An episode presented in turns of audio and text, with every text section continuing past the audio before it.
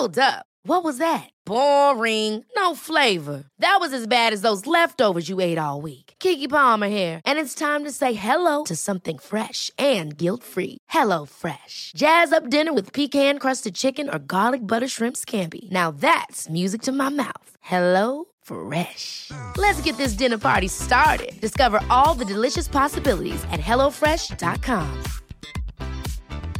Many of us have those stubborn pounds that seem impossible to lose, no matter how good we eat or how hard we work out. My solution is PlushCare. PlushCare is a leading telehealth provider with doctors who are there for you day and night to partner with you in your weight loss journey. They can prescribe FDA-approved weight loss medications like Wagovi and Zepbound for those who qualify. Plus, they accept most insurance plans. To get started, visit plushcare.com slash weight loss. That's plushcare.com slash weight loss. Había una, una pareja, un señor y una señora, estaban desayunando, los dos leyendo el periódico. Y de repente dice el señor a su esposa, oye, estoy leyendo aquí, ¿Está oliendo ahí? estoy leyendo, Leyendo. leyendo, perdón. Porque se escuchó, estoy oliendo aquí. no, Y pues puede tomar el chiste un rumbo rumbo más diferente. cómico. estoy leyendo aquí en el periódico que es imposible sentirse feliz y triste al mismo tiempo. Ok. Y dice la esposa, de tus amigos, tú tienes el pene más grande.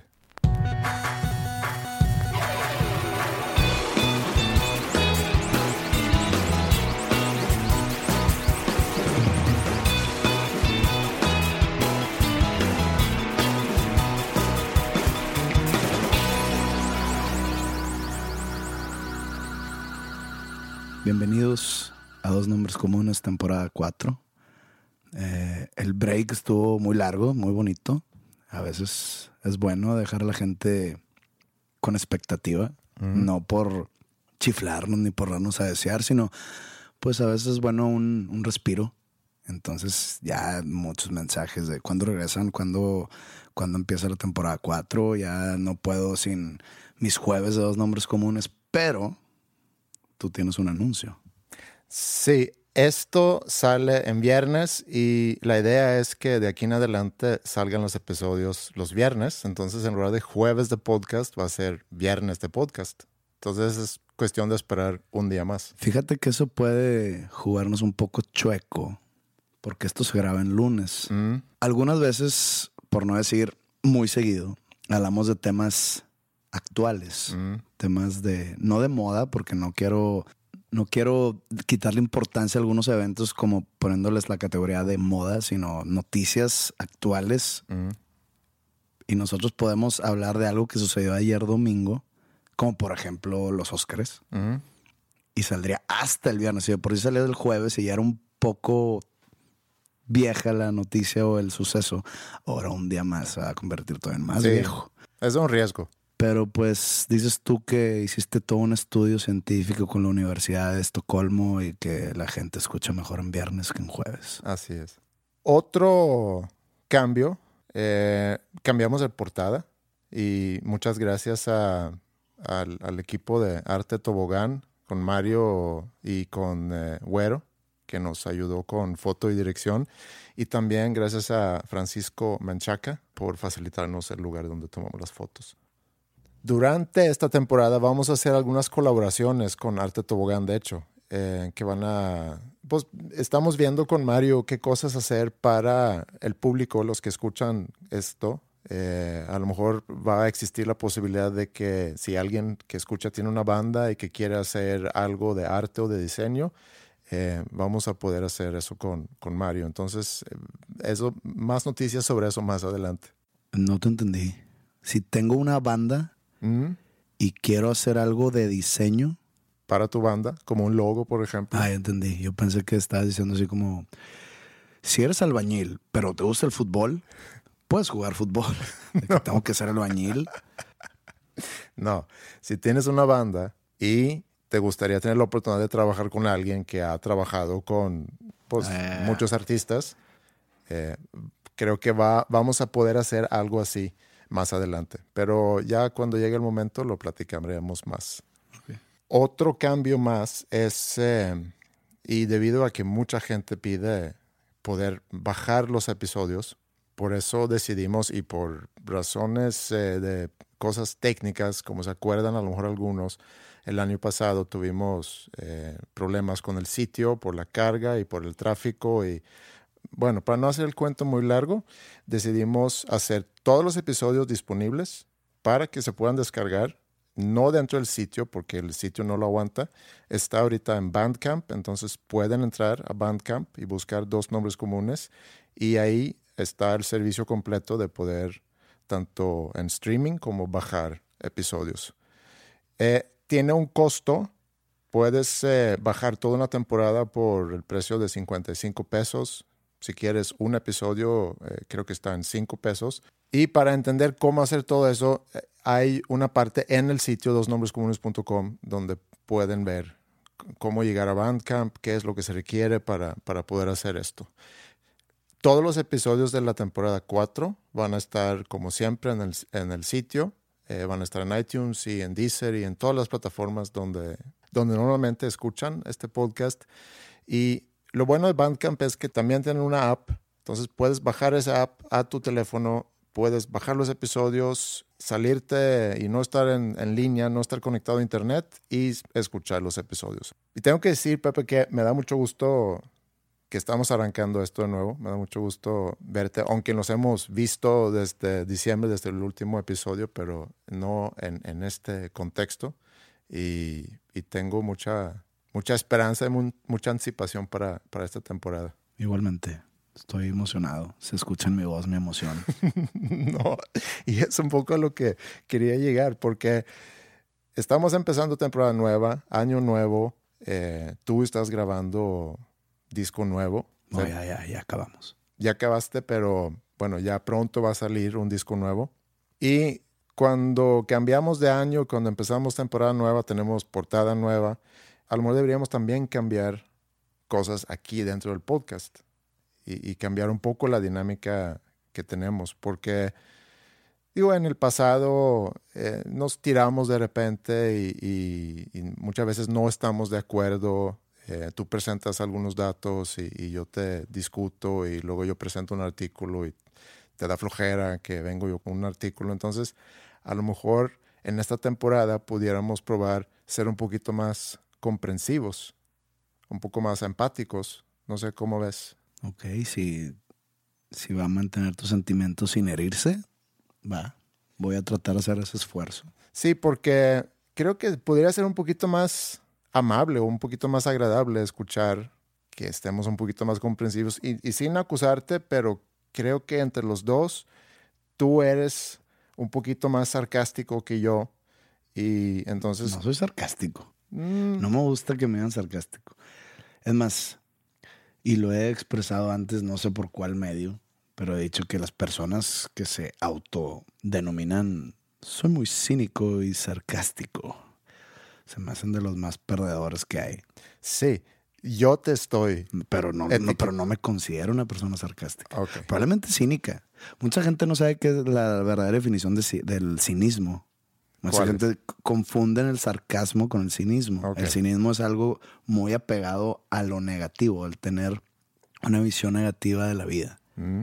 Eso es el cinismo en sí. Mm. Pero mucha gente lo, lo equipara a sarcasmo. Okay.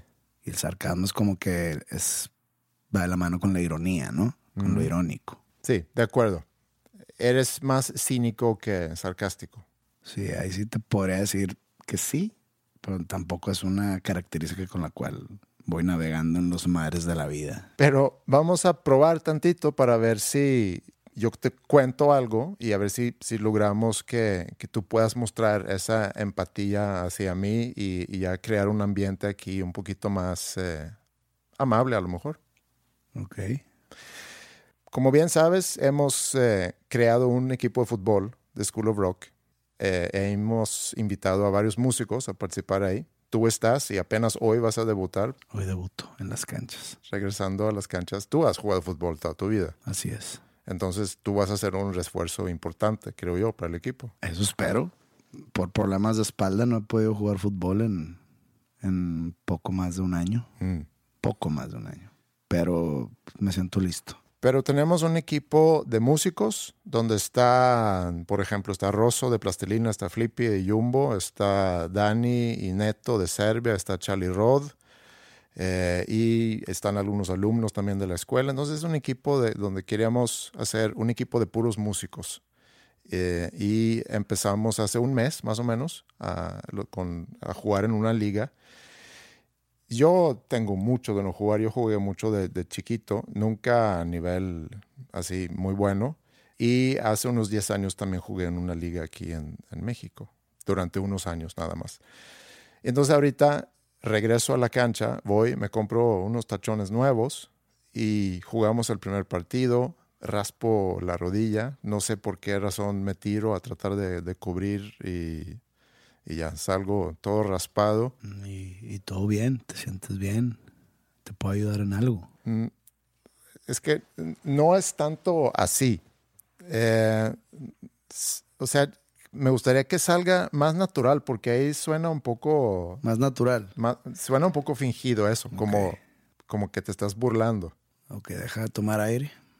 Bueno, te puedo seguir contando y a lo mejor puedes... contando. Bueno, entonces eh, ya llega el segundo partido, empezamos a jugar y desde un inicio mis, mis pies duelen por todavía no se recuperan. Pobrecito. Otra vez te estás burlando. Trata de ser un poco más. estoy sintiendo tu dolor. Ok. En el segundo partido, otra vez me tiro para cubrir y me raspo abajito de la nalga de mi pierna derecha y hace cuenta que toda la piel ahí se me va. Imagínate una quemadura de segundo. Sí, sí, sí he tenido varias de esas y sí, siente muy feo. Y pues llego a la casa y es un desastre. Ingrid se asusta, me pide ir al hospital. Digo, cálmate, no es tan grave. Pues a mí me ha pasado muchas veces eso y me pongo este crema, me tapo muy bien la herida porque si no al dormir es este es muy doloroso, no duermes bien, si no duermes bien tu cuerpo no sana correctamente, eh, necesitas ese descanso, pero no te preocupes, al final vas a estar bien, vas a ver la luz y se va a curar tu pierna. Sí, eh, ok. Está bien, o sea, me gusta esto, me gusta que... ¿Te gusta el dolor? No, no, me gusta que estás eh, realmente preocupándote y entendiendo el, problema que he sufrido en las últimas semanas. Porque... Es, más, hoy en la noche me voy a llevar mi, mis primeros auxilios por si te vuelve a pasar algo yo mismo te ahí mismo me puedes curar. te, te sobo ahí tu área. Muy bien. Bueno dicho y hecho esa noche obviamente no dormí no dormí tres noches por, por el dolor que tenía y cada vez que se raspaba esa herida contra la, la sábana pues me despertaba y me dolía mucho. Ya estoy poco a poco recuperándome, pero eh, entro cada vez con un poco de, de miedo a la cancha. Ok. Time out. Miedo, güey. ¿Te estás metiendo en una casa embrujada o qué, güey? Pues me preocupa que me vaya a pasar. pues sí, güey, tienes 74 años. Obviamente te preocupas. Ese acto de ser buena persona nada más no me sale. Una disculpa, público.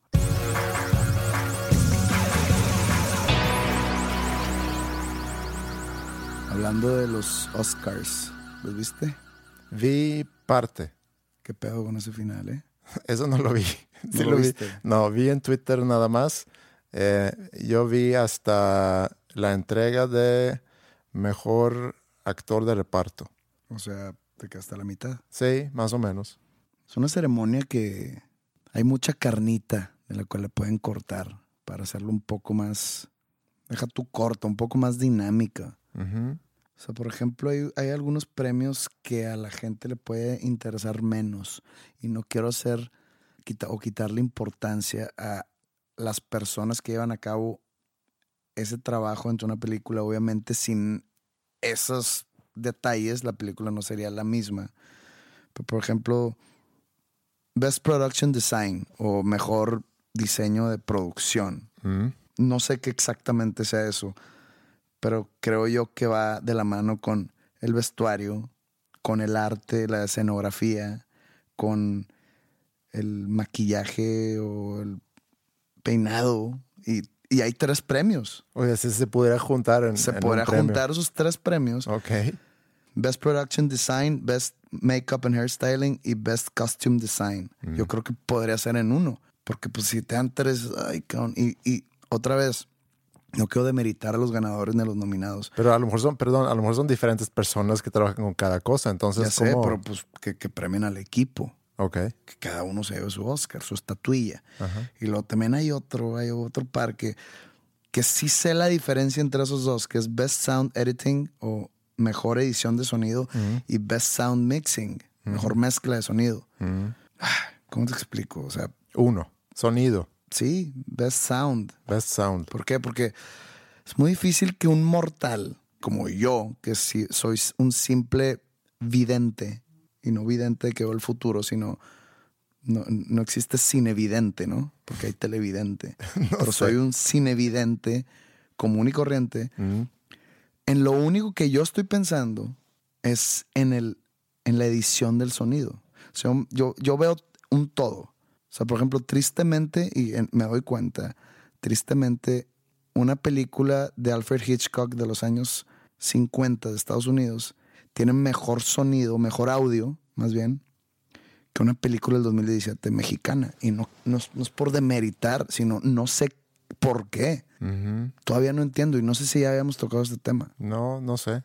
Es me acuerdo duda- que platicamos de los Óscares cuando arrancamos la temporada 2. Sí, sí, sí me acuerdo de eso. Pero esto es otra cosa diferente. Mm. Que, que todavía quiero in- eh, indagar un poco más en el tema de lo de ayer, lo que pasó ayer domingo. Mm. Pero yo aún no entiendo que estamos hablando del audio. ¿Cómo es posible? Y si algún escucha por ahí que sabe del tema, no nomás que va a saltar a decirme que prefiero lo americano, no va por ahí. Eso es algo totalmente objetivo. Una película americana de los años 50 tiene mejor audio que una película mexicana del 2017. Y yo siempre lo he dicho. Yo prefiero ver películas americanas. ¿Por qué? Porque cada quien a lo suyo. Así como prefiero los tacos mexicanos, prefiero las películas americanas. Tampoco estoy desmoralizando el poder de producción mexicano, sino hay restaurantes de tacos en Estados Unidos, por ejemplo, Taco Bell. Sí, Pues no te dan un taco real, no, no, no te están es vendiendo otra cosa, la ¿no? realidad, es otra cosa americanizada que no tiene nada que ver, que no me interesa comerlo, que no quiero, ¿por qué? Porque soy mexicano y yo conozco el Sí. taco. Se me hace, se me hace injusto comparar un taco gringo de Taco Bell con un taco mexicano y una película mexicana con Es una película gringa. estoy- por eso te digo. Mm. Pero, o sea, ¿Qué sí. prefiero? ¿Taco Bell o los tacos de la esquina de Don Octavio? Pues los tacos de Don Octavio. ¿Qué prefiero? ¿Una película gringa? con toda la mano. Es que la comparación No, no, la- no, no, no, no. Oye, si, si en Suecia harían las mejores películas del mundo, Mm. preferiría ver una película sueca que una gringa. ¿Por qué? Porque ellos me dan lo mejor en ese aspecto. Sí. Yo creo que mucho tiene que ver con presupuesto también. Sí. Eh, Te- hay muchos mexicanos muy talentosos Eh, ah, por ejemplo, que han hecho un buen trabajo en Estados. Unidos. Sí, ganó dos veces el mejor director. sí. Con producciones. pero en una producción americana. Porque no, no va a faltar el vato que nos mande un mensaje diciendo, ¿y qué opinas de, de The Revenant? ¿O qué opinas de Birdman? No Sí. son películas mexicanas, son películas americanas con un director mexicano, que el director mexicano lleva 80 años viviendo en Estados Unidos. Entonces, Sí. hablo de películas Compro de eso. producción mexicana que ha habido buenas, pero está increíble, por ejemplo, hablando de González Iñárritu, sacó Amores Perros. Cuando yo la vi me gustó mucho. Sí. Ojo, una película creo que es del año 2000. No me acuerdo, pero sí. Vamos a decir que es del año 2000. Ujú. La vi hace poco, o me la topé en la tele hace poco, hace relativamente poco, hace un año. No envejeció nada bien, se ve espantoso, el audio es espantoso y digo, no puede ser. ¿Cómo una película del 2000 se puede ver tan mal 17 años después? Pero estabas diciendo que hay demasiados premios. para hacerlo más entretenido al televidente, porque últimamente es, o al final del día es un negocio, en la transmisión de los Oscars. Sí. Siento que ayer rellenaron mucho con, con cosas fuera de, de las entregas de premios, como por ejemplo ese stunt de los, de los turistas, no sé si lo viste. No, eso no que lo para mí fue una pérdida de tiempo, fue, duró como 10 minutos Ok. porque ni chistoso estuvo. Hubo algunas cosas padres entre Jimmy Kimmel, que fue el presentador, y Matt Damon, como que se lo pasó madreándoselo toda la noche. Vi el primero. Que eso estuvo, estuvo divertido y más porque no sé si fue actuado, pero Matt Damon actuó muy, muy bien siendo como que sorprendido de que por qué me están madreando. Obviamente que es actuado. planeado desde hace tiempo. A eso voy. Ese final. Pero espérame, me gustaría que antes de, que platiquemos sobre esa final de los Oscars y cómo terminó ayer, que a lo mejor pudiéramos decidir entonces cuáles son los premios que nosotros, que, vemos eso en la televisión, tenemos que ver. Porque entiendo que es una premiación donde el gremio se junta a premiarse entre ellos, ¿no? Y aplaudirse. Y, aplaudirse entre ellos. Y lo más raro es que premian películas que normalmente no son muy vistas. Por ejemplo, el año pasado, que el año pasado ganó Spotlight. Y Spotlight, digo, es una película buena porque yo no vería dos veces. Este, son películas que si no estuvieran nominadas al Oscar, mucha gente ni su, sabrían de su existencia. Por ejemplo, a mí me gustó mucho Manchester by the Sea. Sí. Muy buena, muy miserable la película, pero muy, muy buena. Pero yo no me hubiera, yo no me hubiera enterado de su existencia si no es por, por los Oscars. Sí. Pero, este pero es que también tuve esa plática ayer precisamente con una persona que estaba diciendo, es que no entiendo por qué no premian o deberían de tomar en cuenta un poco el éxito en el box office. Y digo, no, no, no, no. No se trata de el arte en sí. Premian el arte. Hay otros premios como los MTV Movie Awards, People Choice Award, donde van todas las películas de los superhéroes, donde van las películas que han logrado un exitazo en, en, en taquilla. Pero hay películas, creo yo, buenas, artísticas. Por ejemplo, películas de horror he visto películas muy buenas de horror y no porque estén sangrientas ni por... No, pero han sido ignoradas totalmente los Oscars. Y si tú dices, oye, quiero hacer más grande la gama de tipo de películas, pues vete por ahí. Por ejemplo, It Follows, The Witch, mm. dos películas de horror contemporáneas que fueron ignoradas totalmente por los Oscars. Y creo yo que debieron de haber sido perdido consideradas para algo. Y creo yo que fueron películas que mucha gente habló de ellas. Mm. Gente fuera del género del horror. Pero bueno, hablando de, películas que nadie ve, por ejemplo, Fences, que está nominada a Mejor Película, o Moonlight, la película que ganó Mejor Película. Mm. O sea, no quiero entrar en temas sociopolíticos ni nada así, pero por ejemplo... Ni sé de qué se trata, pero... pero... es una película sobre personas o familias afroamericanas mm. este, batallando en la sociedad antagonista. O, sea, dije que no quería entrar en temas sociopolíticos. No, ok, pero lo podemos dejar a un lado y vamos a regresar a los premios. Yo te digo unos premios y tú me dices si merece o no estar en la transmisión, porque entiendo que tienen que premiar todo. Es como los Grammys también premian muchas cosas. Pero no, los, Grammys... Que nosotros no vemos. Dejan, sí, dejan fuera 90 premios. Sí. Y, dan nomás los premios los más comercialones. Pero podemos ir por lo mejor película, sí, obviamente. Eh, vamos de atrás hacia adelante. Mejor película, sí. Eh, mejor director, sí. sí. Eh, mejor, foto, también. Mejor guion, también. Original y adaptado. Y adaptado, ok. Obviamente, actor y actriz. Y de reparto. Y de reparto. Ok, ahí tenemos, según yo, los premios a lo mejor más importantes. Pone tú los efectos especiales también, creo yo que, puede entrar. Es, bueno. Sonido, lo juntamos en uno. Pero si me dan chance de matar algunos premios, yo mataría el sonido y mataría todo lo de, lo de escenografía y todo eso. Mejor canción. Es buena porque le da algo diferente al show. Mm. Por, por, la presentación de las canciones. Ayer cantó Justin Timberlake, cantó Sting. Mm. Y le da algo bueno a la ceremonia pero creo que está forzado el premiar la mejor canción original. El mejor score, mucha gente no sabe qué es el mejor score. El score es la música original que está atrás. Normalmente lo instrumental que, que te da ese tipo de sentimiento mientras está una escena. Colorea mucho la película eso. Sí. Pues a lo mejor podemos irnos con, con esos premios. ¿Qué pensaste de, Jimmy Kimmel? Yo no vi, todo, vi su monólogo de, inicio. Está bien, estuvo, bien. Se me hizo bien. Y se me hace que también está cambiando un poco. Los Oscars... Eran muy serios, ¿no? Eh, siento que siempre han sido como que el, show de premio más solemne, más serio. Siempre o casi siempre tienen un comediante como anfitrión o como, sí, anfitrión en sí de lo presentador principal del, del show pero también siento que tienen algunas eh, como guidelines o algunas reglas. y limitaciones. Limitaciones. Este, año como que al, al tomar la decisión si los veía o no, en mi gráfica mental de pros y contras, en uno de contra era que todos iban a estar hablando del ambiente político que se vive en Estados Unidos. Tanto Kimmel en sus chistes, como los actores o los directores o los productores y demás cuando ah, dan su speech de aceptación. Y sí. Es, es algo que, como dices, que todo el mundo esperaba. Era un chiste fácil y, se aprovecharon muy bien de eso y hicieron algunas puntadas. Vi también que Kimmel andaba tuiteando en vivo a Donald Trump.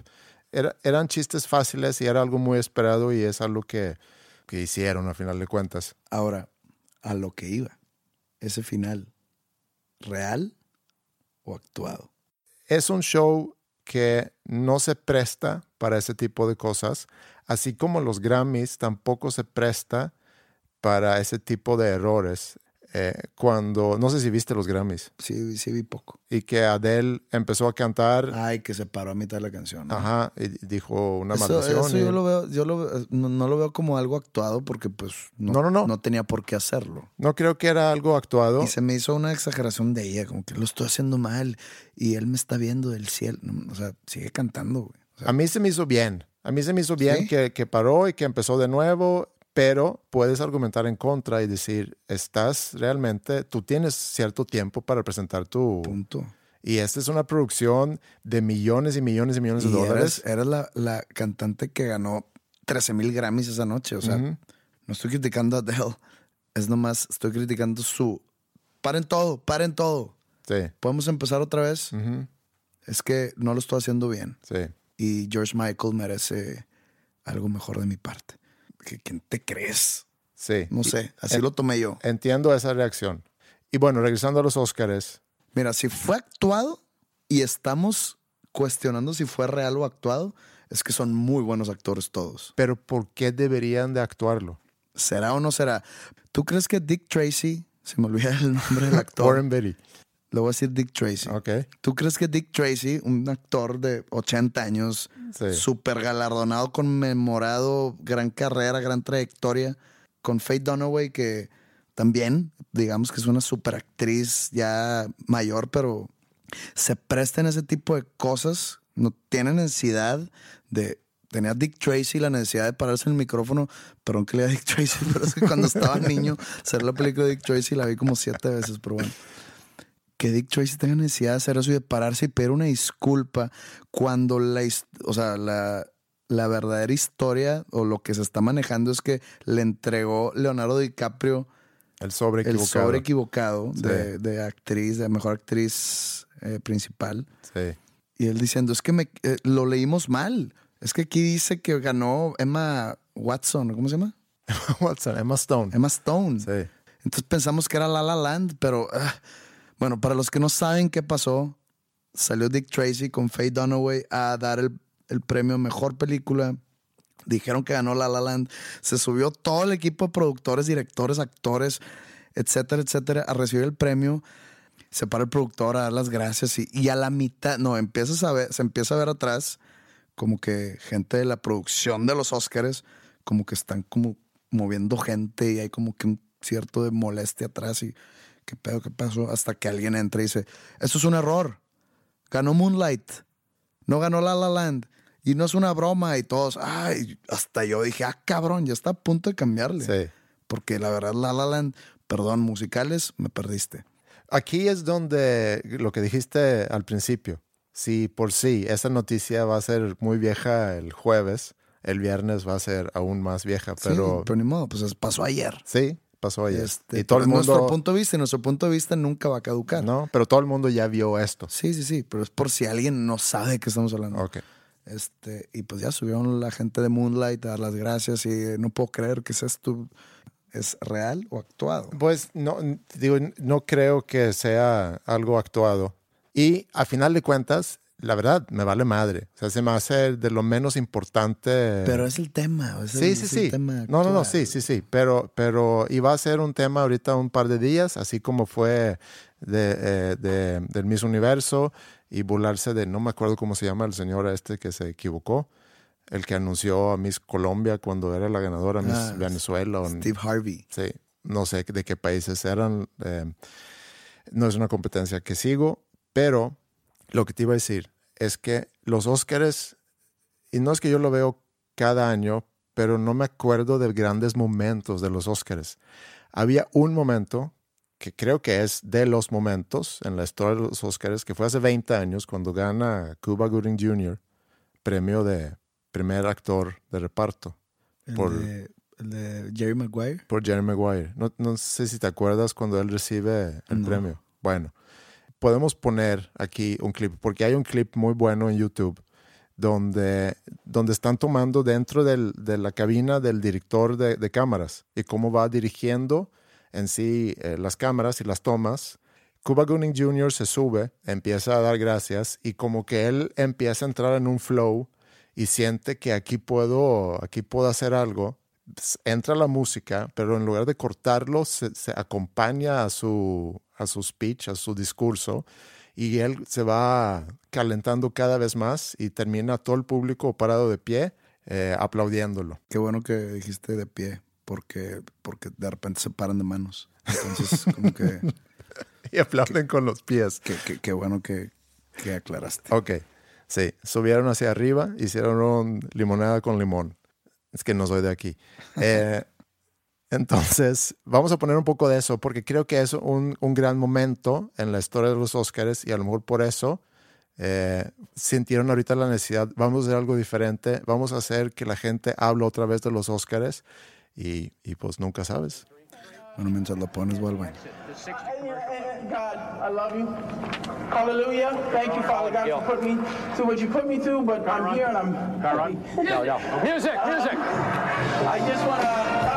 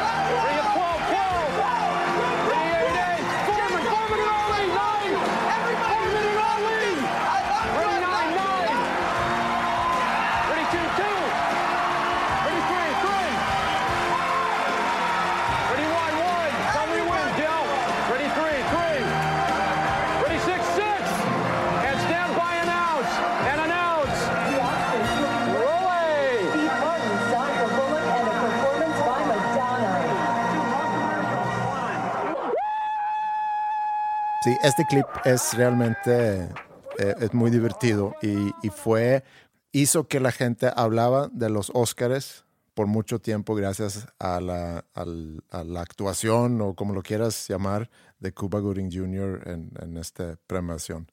Eso fue hace 20 años, entonces a lo mejor no ha pasado nada en 20 años y sintieron la necesidad, como los, no era suficiente burlarse de Trump ayer, eh, no era suficiente que Kimmel hiciera su onda con, con Matt Damon, sino que querían darle otro twist. Y a lo mejor en la mera hora dijeron, oye, dale el sobre equivocado, a ver qué pasa. ¿Y viste alguna de las películas nominadas a Mejor Película o no? Yo vi cuatro. ¿Cuáles viste tú? Vi Arrival, Ujú, vi Hacksaw Ridge, ujú. vi Manchester by the Sea y Hell or High Water. Yo vi Arrival ayer precisamente, o sea, preferí ver esa película en lugar de ver la premiación. Eh, Eh, X. sí. Vi Manchester by the Sea, Muy buena. muy buena. Y otra película que no fue nominada como mejor película, pero como mejor actor de reparto, Lion. Sí fue mejor película. Ah, sí, también. Y lloraste, me imagino. Como soy una persona empática, socialmente competente, si eso lo usas como un sinónimo para decir joto, pues bueno. no, como me río de tus chistes, también lloro cuando haya motivo para, para llorar. Lloré mucho al ver Lion y también Manchester by the Sea es, es una historia pues muy oscura y una película muy buena. Sí. Y sí lloré.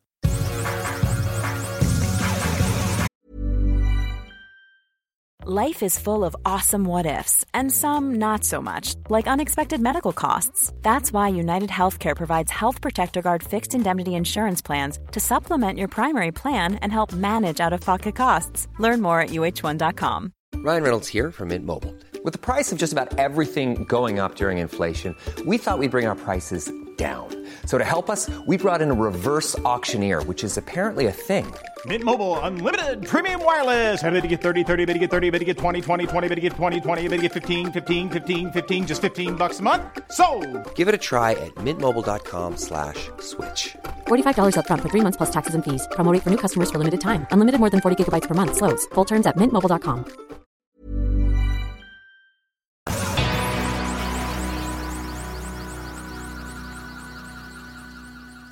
durante el break de dos nombres comunes, Mm, tuve un viaje a Playa del Carmen, Quintana Roo, mm, por una despedida soltero de un amigo mío que se casa próximamente.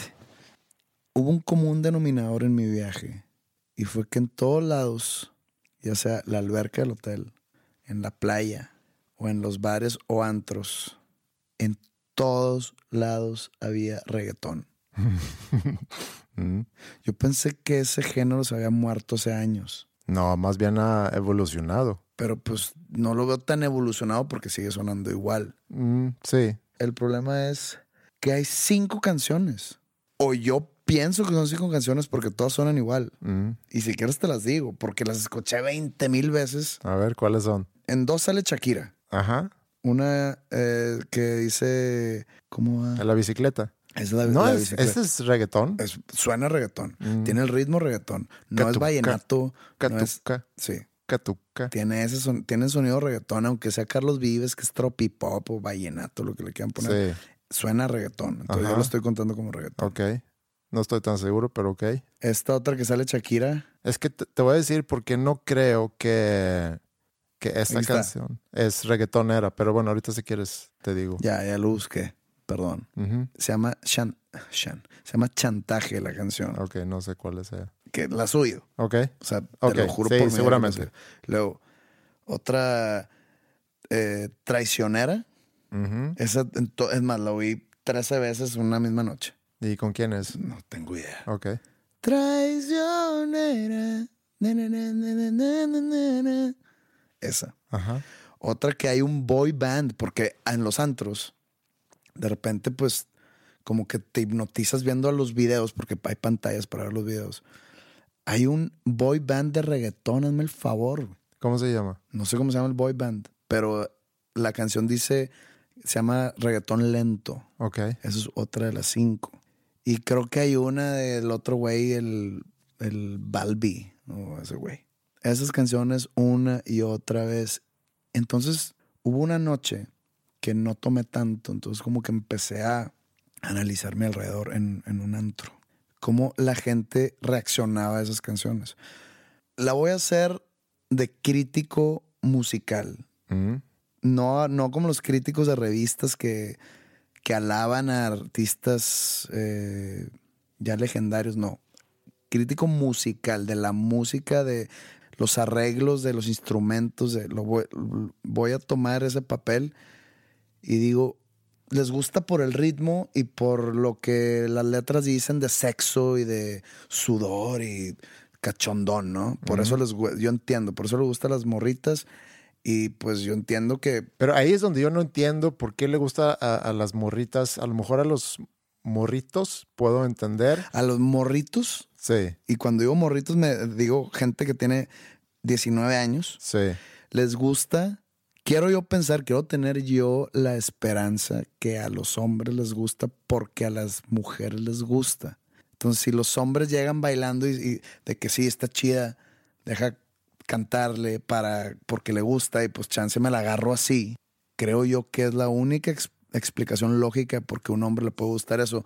Sí, pero mi duda es por qué le gusta a las niñas cuando las letras, y por eso digo que la de Shakira no estoy tan seguro, pero a lo mejor eh, es parte de la misma evolución del género que ya, que ya hay otro tipo de artistas que también usa ese tipo de ritmo que caracteriza tanto al reggaetón, pero el reggaetón, reggaetón, para mí, una característica es que eh, las letras son, habla mucho de sexo y mucho de, de la, hab- hablan sobre la mujer como muy... un objeto. Como un objeto eh, denigrante. Eso es una característica y sí ha sido una característica hasta el día de hoy.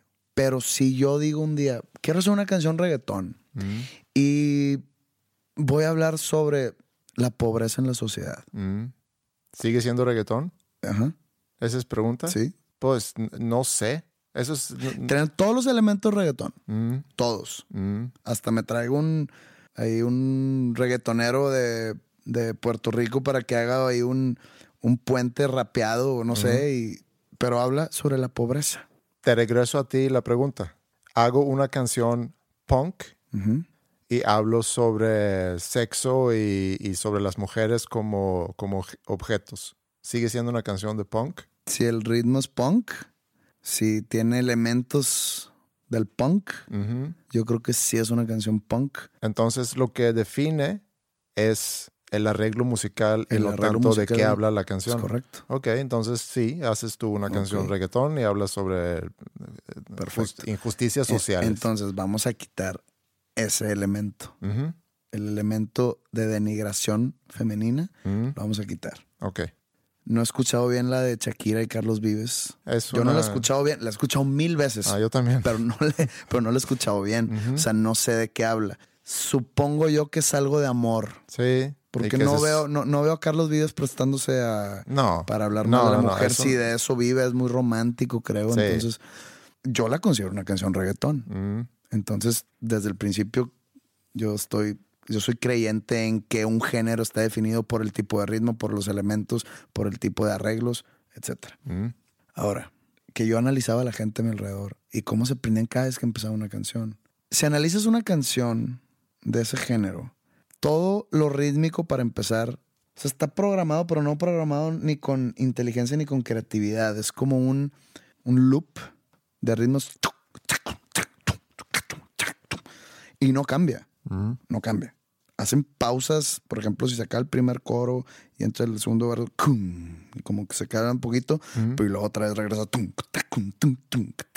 Pero la misma crítica pudieras, digo, si hablamos de ritmo, pudieras hacer a una banda como ACDC, que es.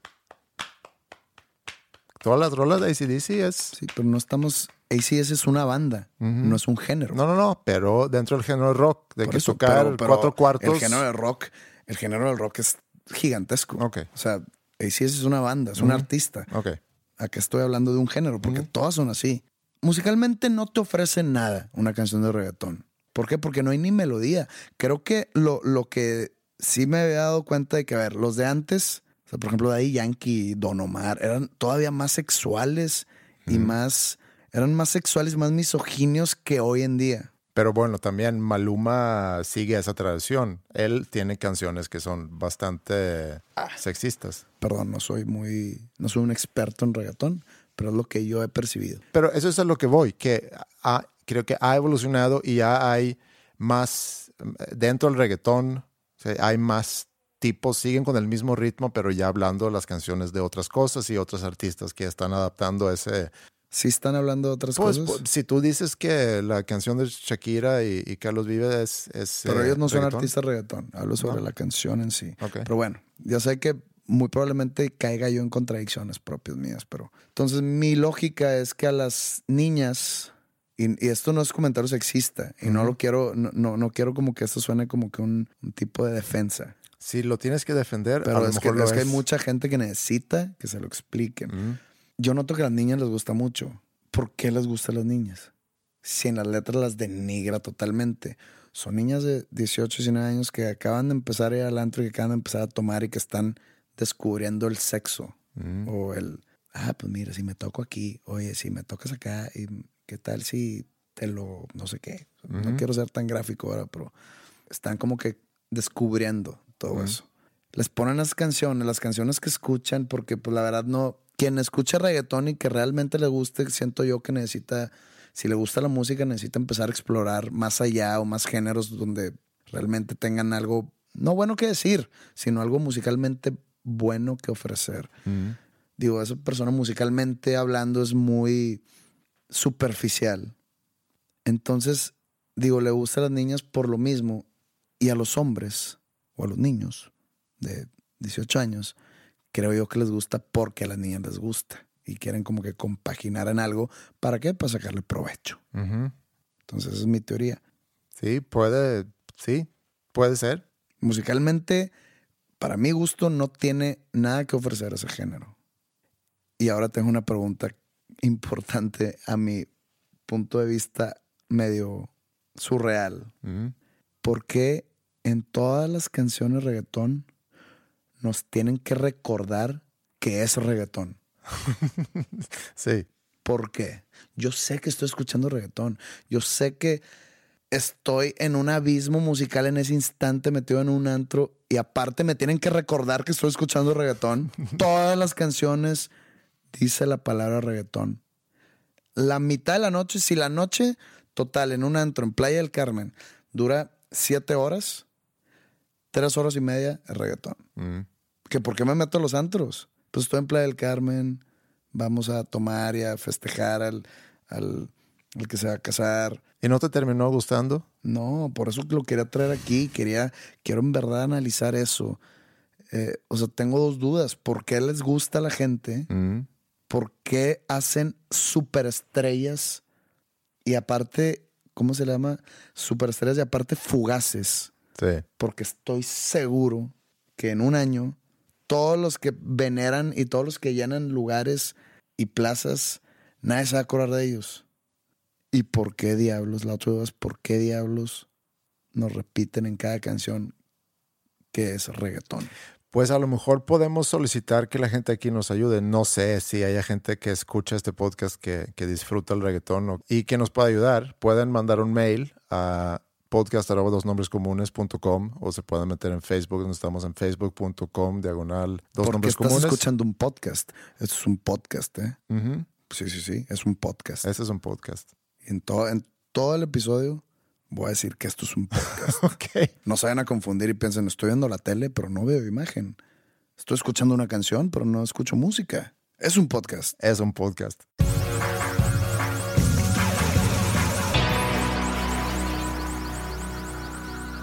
¿Tú has visto Westworld? Vi tres o cuatro O capítulos. sea, y no has visto más de eso. no me ganchó. Porque hace un mes me dijiste lo mismo y, y te No he dije, visto más. síguele viendo, ¿no? No. Ya, ya me han dicho varias gente, síguele, se va a poner buena. Sí. Bueno, para los que no han visto Westworld, a lo mejor puedes eh, ponerlo en contexto. ¿De qué se trata Westworld? O sea, para, para cómo ponerlo es en- como un, entre comillas, parque de diversiones. Mm, Nunca nos dicen en qué año está, bueno, hasta donde yo vi, pero supuse yo que es en un futuro lejano. Y el parque de diversiones consiste en un terreno gigantesco que está, de cuenta, como que diseñado y arreglado como si estuvieran en los 1800 en el lejano oeste americano Wild West. Sí. de Wild West y que todas las personas que lo habitan, ese mundo de fantasía, son robots. Y la serie empieza cuando esos robots empiezan como que a darse cuenta de que son robots y de que están como que expresando sentimientos humanos. Sí, algunos. Entonces ahí, sí, algunos, pero ahí empieza el problema sí.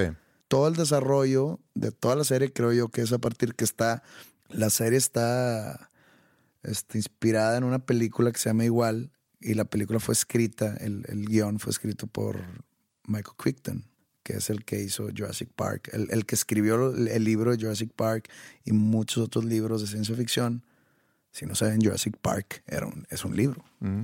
pero Westworld no es un libro, fue un guion para una película que hizo Michael Crichton y está basada, de- no, dije inspirada, la palabra es basada en esa película. Sí. Este, no vi la película, entonces no tengo como que Sí, nivel de pero, comparación. pero lo que dijiste, eso es. Es un parque de diversión donde gente con lana, porque supongo que cuesta Sí, una buena lana mucho. llegar ahí, Sí. donde pueden llegar a vivir sus fantasías, si quieren matar a gente o si quieren meterse en un congal, eh, si quieren eh, ir a explorar, pueden vivir todas esas, esas fantasías en ese mundo y como bien dices, hay algunos de esos robots que empiezan a cuestionar en qué tipo de mundo O están su, o su viviendo. existencia. ¿Sabes tú que hay una hipótesis que nuestro mundo realmente es una simulación? No sabía, pero suena interesante. A ver. Hay un filósofo sueco que se llama Niklas Boström, que en el 2003 presentó una hipótesis que dice que miembros de una civilización posthumana con acceso a computadoras con poderes que nosotros no podemos entender, decidió crear una simulación de sus ancestros en el universo y que nosotros vivimos en una simulación. Cuando estaba niño o jovencito, muchas veces por mi cabeza pasaba el de que haz de cuenta, no sé, si yo iba al estadio con mi papá, no sé por qué me imaginaba que todo mi alrededor era actuado, que mi papá contrataba actores para que llenen el estadio y que yo me la pasara bien a los jugadores, de que no, mi papá los contrató para que yo disfrutara. Y des- muchos años después salió The Truman Show, la Exacto. película. Y haz de cuenta que The Truman Show expresaba, haz de cuenta que se metieron a mi cabeza y se llevaron la idea y hicieron esa película. Exactamente, yo fantaseaba mil veces todo lo que pasa en The Truman Show, que me estaba sucediendo a mí. O sea, no, no necesariamente que yo era como que el centro de un programa de televisión, sino que todo estaba planeado por mi papá para que yo disfrutara lo que me pasaba. Más o menos cae en lo que estás diciendo. Sí, es, es, eh, está interesante eso. Sí, es onda eso. Onda Matrix. Fíjate, muy malamente no nunca vi Matrix. ¿Nunca viste Matrix? Eh, o bueno, empezaba a verla y me aburría. o- bueno, pero sí sabes el plot de Matrix. Que, Más o menos. Bueno, Matrix también viven en una simulación. Están conectados realmente a computadoras que están alimentando a los humanos con este sueño de, de una vida cotidiana, pero realmente están en un planeta que ya no, o sea, donde ya no hay vida, donde está controlado por, por una inteligencia artificial, por robots, y están manteniendo nada más a, a los seres humanos en, en vida, estoy haciendo, eh, ¿cómo se llama? Quotation Entre marks comillas. entre comillas, porque a final de cuentas están nada más conectados a computadoras, soñando eso. Otra persona que cree en esa hipótesis, es más, esta persona, Elon Musk, ¿qué, qué sabemos de Elon Musk? Pues es el CEO de Tesla, de los carros, y de SpaceX, y el que creó PayPal. Tiene el sueño de conquistar, Marte, no ¿no? conquistar, pero llegar a Marte para el, el 2028. Habitar Marte. habitar Marte, 2028. Pero bueno, Elon Musk también habla sobre esa hipótesis de la, de la simulación.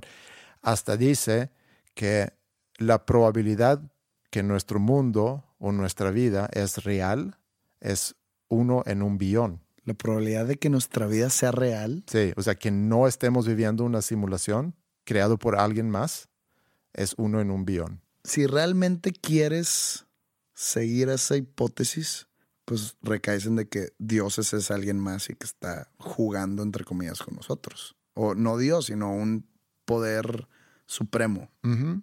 Puedes llegar a eso, al, al atar los, Los cabos. Los cabos, sí.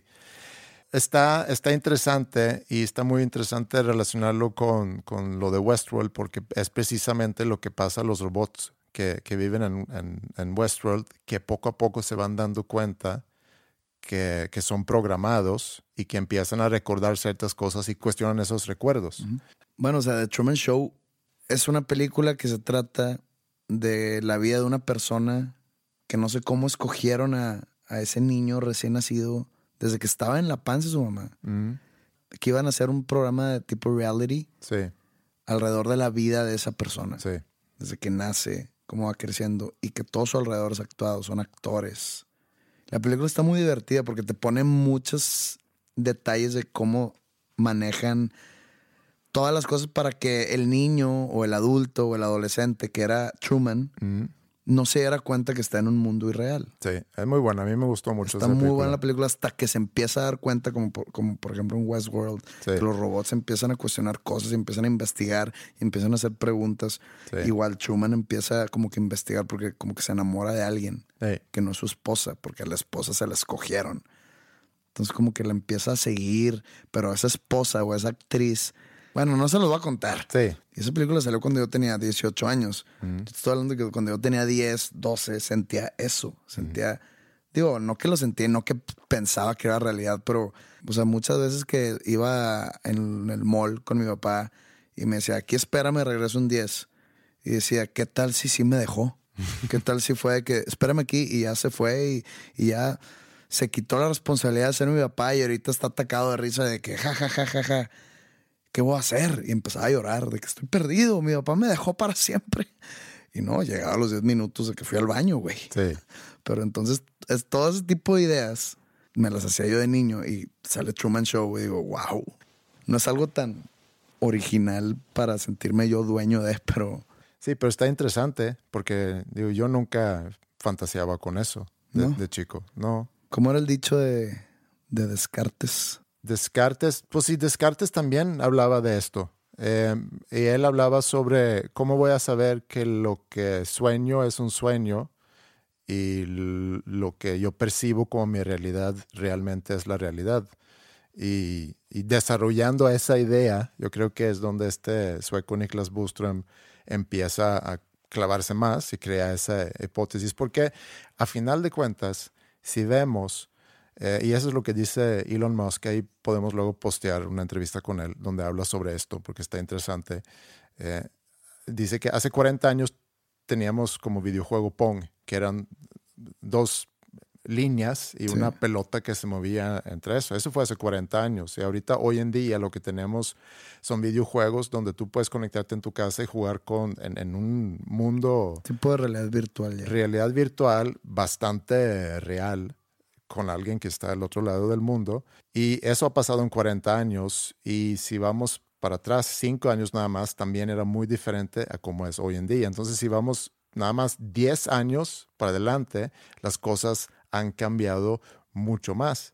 Lo que hablan aquí es que va a llegar un, quiebre donde a lo mejor la inteligencia artificial ya es capaz de ser consciente y que decide crear una simulación del universo y a lo mejor esa es la simulación que estamos viviendo nosotros. Está muy interesante, pero regresando a Westworld, porque a mí me gustó mucho Westworld y te recomiendo mucho que, que lo sigas viendo.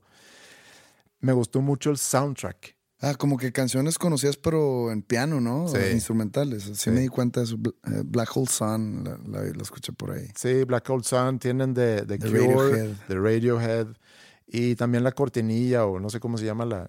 Cada, casi cada episodio empieza con que llega en un tren a la estación de ese pueblo donde, donde llegan los, los visitantes a ese parque. Y la canción también tiene una onda de tren. Eh, cuando la escucho pensé mucho en estar viajando en tren. ¿Tú has viajado alguna vez en tren? No. Es algo realmente muy padre En metro sí. tren es, es algo muy relajante. Obviamente en Suecia he viajado muchas veces en tren eh, de Estocolmo a Gotemburgo, por ejemplo, al- más al norte de Suecia. Mi primer viaje largo en tren fue cuando fui a Alemania, porque viajé de Estocolmo al sur de Alemania todo el camino en tren. Duró como dos días, creo. Y me pasaba, me acuerdo escuchando el nuevo disco, o el primer disco de The Cardigans en todo ese viaje. Esto era en el 94. Y pues viajé al pueblillo donde a final de cuentas conocí a, conocí a Ingrid. Y otro viaje de tren que, que también me recuerdo mucho es cuando me regresé a Estocolmo de ese pueblo donde había conocido a Ingrid, en Staufen se llama, está en la mera esquina de Alemania, pegado a, a Suiza y a Francia. Ella iba a regresar a México, esto era en diciembre, y yo iba a regresar a Estocolmo. Y ya teníamos, creo que un par de meses, tres meses, ya como novios.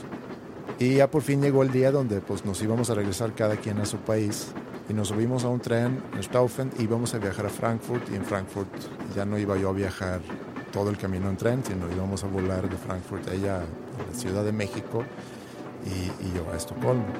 Y me acuerdo que nos subimos a ese tren y creo que no nos habíamos dado cuenta, no habíamos pensado mucho en que pues vamos a llegar al aeropuerto, tú te vas a ir a México y yo me voy a ir a, a Suecia. O sea, nos vamos a ir a, a dos lados completamente diferentes del mundo y qué va a pasar con nosotros. Habíamos vivido ya cuatro meses juntos en ese pueblo eh, y de repente ya nos íbamos a separar. Nos subimos al tren y todo el camino casi que no hablamos. Estuvimos compartiendo unos audífonos, escuchando, y creo que lo conté aquí en un episodio hace tiempo, el disco debut de Counting Crows, August and Everything After, se me hace que se llama el disco. Mr. Jones. Sí, no platicamos mucho, estuvimos escuchando, escuchando ese disco y en algún momento en ese viaje pues me empezó a caer el 20, que vamos a llegar al aeropuerto y aquí nos vamos a despedir. Y ahorita que lo pienso, pienso en qué estaba yo o en qué estábamos nosotros pensando realmente, o sea, qué futuro vivíamos nosotros en esa relación, o sea, era porque habíamos visto muchas otras parejas formarse en, en ese pueblo, en, en una escuela, que yo creo que es normal.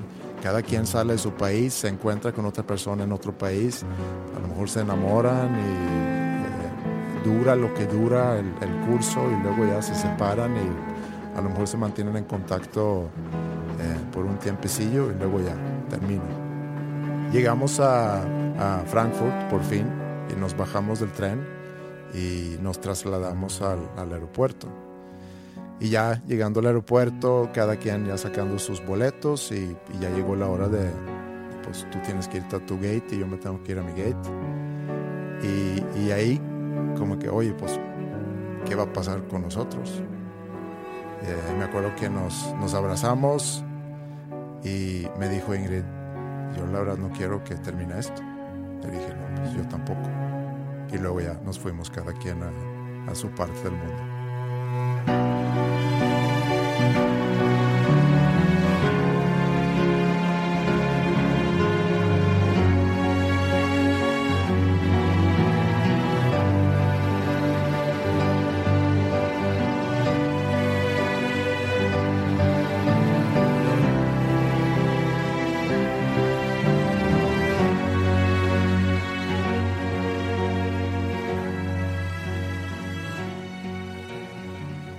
Muy bien, pues ya arrancamos temporada 4. Recordatorio que esto ya va a salir los viernes eh, con sus pros y con sus contras. Espero que más pros que contras. ¿Qué más? ¿Cómo podemos resumir este primer episodio? Episodio 53, creo que es en orden, eh, pero el primer episodio de, de la temporada 4. ¿Tú tienes algo que te llevas de este episodio? Me estoy pensando mucho en esa, lo que me dijiste, que si seremos parte de, de un experimento, no, no, no quiero decirle social porque creo que va más allá, pero un experimento de alguien que está jugando con, con nosotros como si nosotros jugáramos con las cochinillas cuando éramos niños. De hecho, hay un libro de Stephen King. Me da gusto que haga presencia también en la cuarta temporada. Espérate, es que hay un libro de Stephen King que toca esa premisa, ¿eh? ¿Así? más o menos. ¿Cómo se llama? Under the Dome. Hay un show, pero no lo vean. Ujú. Si les interesa todo este tipo de filosofías o ideas y quieren leer un buen libro de ficción, nomás que es como de mil páginas. Se llama Under the Dome. Ok. Eso es- me, me- me quedé pensando ahorita mientras tú contabas tu historia de amor en el tren. Yo seguía pensando en otra cosa. en eso, en lo que tú dijiste. Malo si fuera en, En, en otra algo cosa. que no tiene sí, nada que ver Que no había esto. dicho yo. Ujú. Y nos pueden encontrar donde siempre, en el sitio dosnombrescomunes.com. Eh, ya mencionamos que eh, temporadas anteriores y también estos episodios, por si los quieres bajar, lo puedes hacer en Bandcamp. Métete en bandcamp.com para que puedas eh, a gusto bajar episodios a, a la app de Bandcamp y ahí escuchar todos los episodios cuando quieras, como quieras, donde quieras, sin tener que estar en línea. Entonces yo creo que es un gran beneficio. Y eh, estamos en Facebook, ya lo mencioné, y ahí pueden eh, interactuar con nosotros, mandarnos preguntas, comentar sobre los episodios, mandar sugerencias y algo más, Pepe, antes de, de salirnos de aquí e irnos preparando para el enfrentamiento en el, en el campo futbolístico en la noche. Espero y no sufrir recaídas de, la, de mi columna, que por eso no he jugado fútbol. Sí Mm. estoy un poco nervioso por ello. Pero no te preocupes, todo va a salir bien y yo creo que no vas a batallar. Y, y yo estoy ahí. Y yo me voy a traer algo de Bengay y te puedo sobar un poco la espalda. Y. Pero también me da como que en las nalgas. ¿eh? también Bengay para las nalgas. Muy apropiado el nombre. Bueno, nos vemos la siguiente semana. Muchas gracias. Estos dos nombres comunes. Que tengan ustedes un buen fin de semana. Saludos. In my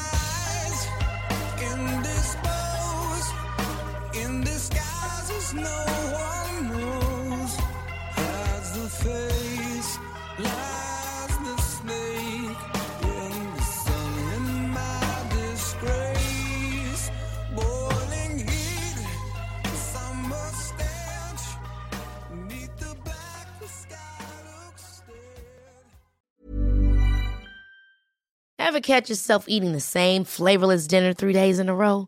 Dreaming of something better? Well, HelloFresh is your guilt-free dream come true, baby. It's me, Kiki Palmer. Let's wake up those taste buds with hot, juicy pecan-crusted chicken or garlic butter shrimp scampi. Mm. Hello Fresh. Stop dreaming of all the delicious possibilities and dig in at HelloFresh.com. Let's get this dinner party started.